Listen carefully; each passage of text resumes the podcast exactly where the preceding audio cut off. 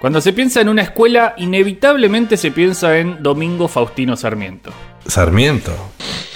Uy, Dios mío. ¿Me puedo dormir una siestita acá, tranqui? Un embole. La verdad que un poco sí, pero la historia de las maestras que Sarmiento trajo desde Estados Unidos es de las más interesantes. Eh, la verdad que es apasionante. Hay de todo. Hay amor, tragedia, relaciones prohibidas, Borges. Pero vayamos de a poco. Sarmiento quería civilizar el país sin concesiones y para eso estaba dispuesto a gastar un montón de plata y a cometer los actos más irracionales. Es que en realidad, discúlpame que te diga Diego, pero en la batalla por la educación se jugaba una guerra mayor, la construcción de una nación sin barbarie. Es en ese contexto que entre 1869 y 1898 llegaron 61 maestras desde Estados Unidos. Sarmiento, de alguna manera, las importó. Pero ¿quiénes eran esas maestras? ¿Qué historias se escondían? ¿Por qué fueron tan relevantes? Sus historias son contadas con belleza y también con precisión en el libro Las señoritas de Laura Ramos. Una tarde cualquiera, Ramos estaba leyendo en el jardín del Museo Larreta cuando empezó a llover. Entonces se metió en el primer lugar cubierto que encontró, que era el Museo Sarmiento, justo enfrente. Ahí vio un vestido colgado que le pareció igualito al de la tapa de la novela Mujercitas. Unos meses después viajó Concord, el pueblo en el que está la casa de Luisa May Alcott, autora de Mujercitas, y ahí se encontró con la historia de las hermanas Peabody.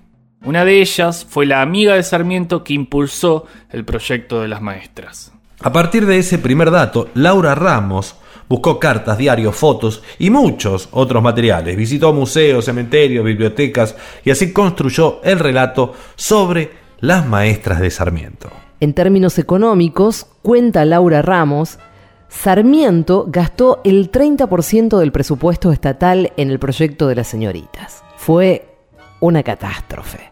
Laura Ramos hizo varios hallazgos muy interesantes. Por ejemplo, el caso de Mary Olive Morse y Margaret Collard, dos maestras que vivieron juntas más de 50 años en chacras de Coria, en Mendoza, con el pueblo aceptando y respetando su historia de amor, al morir fueron enterradas juntas. Otra historia que cuenta Ramos en su libro es la de la abuela de Jorge Luis Borges. Mientras la autora leía el diario íntimo de la prima de dos maestras que trabajaron en Paraná, las hermanitas Aline, notó que se nombraba a una señora Borges. Unas semanas después leyó en otro diario íntimo el de la maestra Sara Eccleston, que la señora Borges la había invitado a desayunar. Mrs. Borges era una dama inglesa que se había casado con un sudamericano. Mrs. Borges era entonces Francis Ann Haslam, que había vivido en Paraná justo en esos años y que hospedaba a las maestras en su casa. Le decían Fanny. Había viajado a la Argentina desde Inglaterra en 1868 o 1869, a los 26 años, invitada por su hermana Caroline, que estaba casada con un italiano y que vivía en Paraná. Desde la terraza de la casa de su hermana, Fanny vio al joven coronel Francisco Borges al frente de sus tropas cuando llegaba a la ciudad. Esa noche, en el baile de bienvenida a los soldados, Fanny y Borges se enamoraron. Se casaron y se fueron a vivir a la guarnición militar de Junín. Después de cuatro años en el Fortín, donde tuvo a su hijo mayor, Fanny volvió a Paraná, a casa de su hermana, a tener a Jorge Guillermo, el padre de Jorge Luis.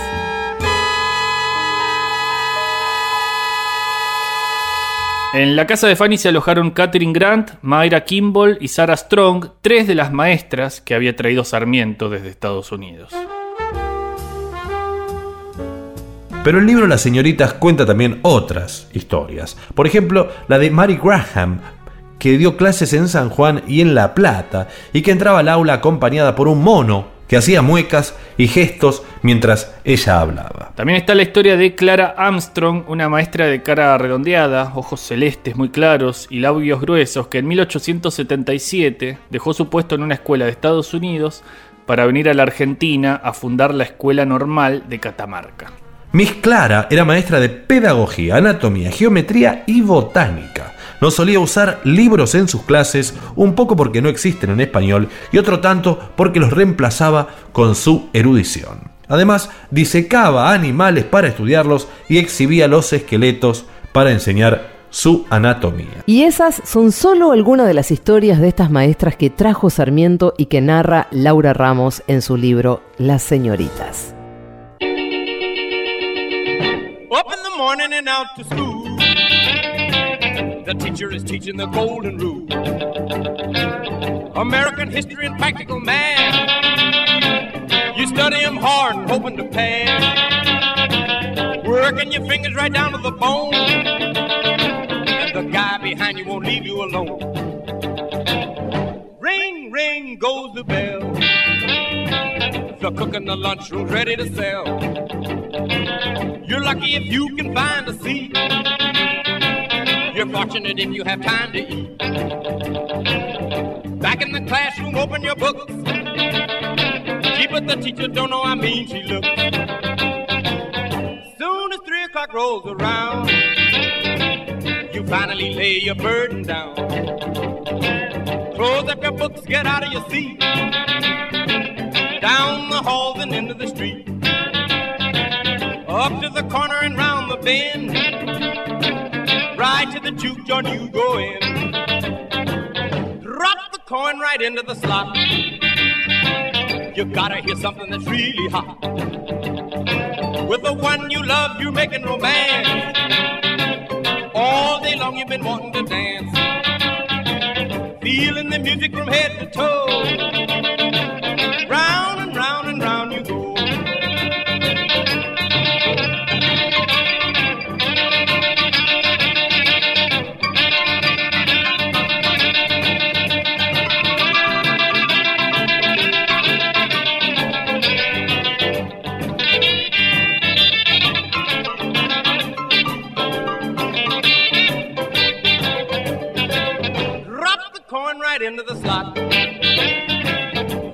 You something that's really hot.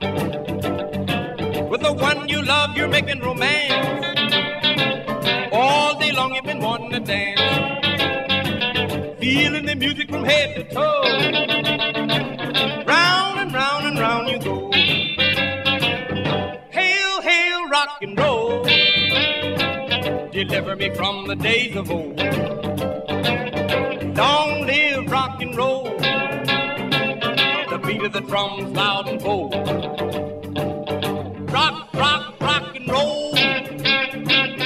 Feeling is there, body and soul.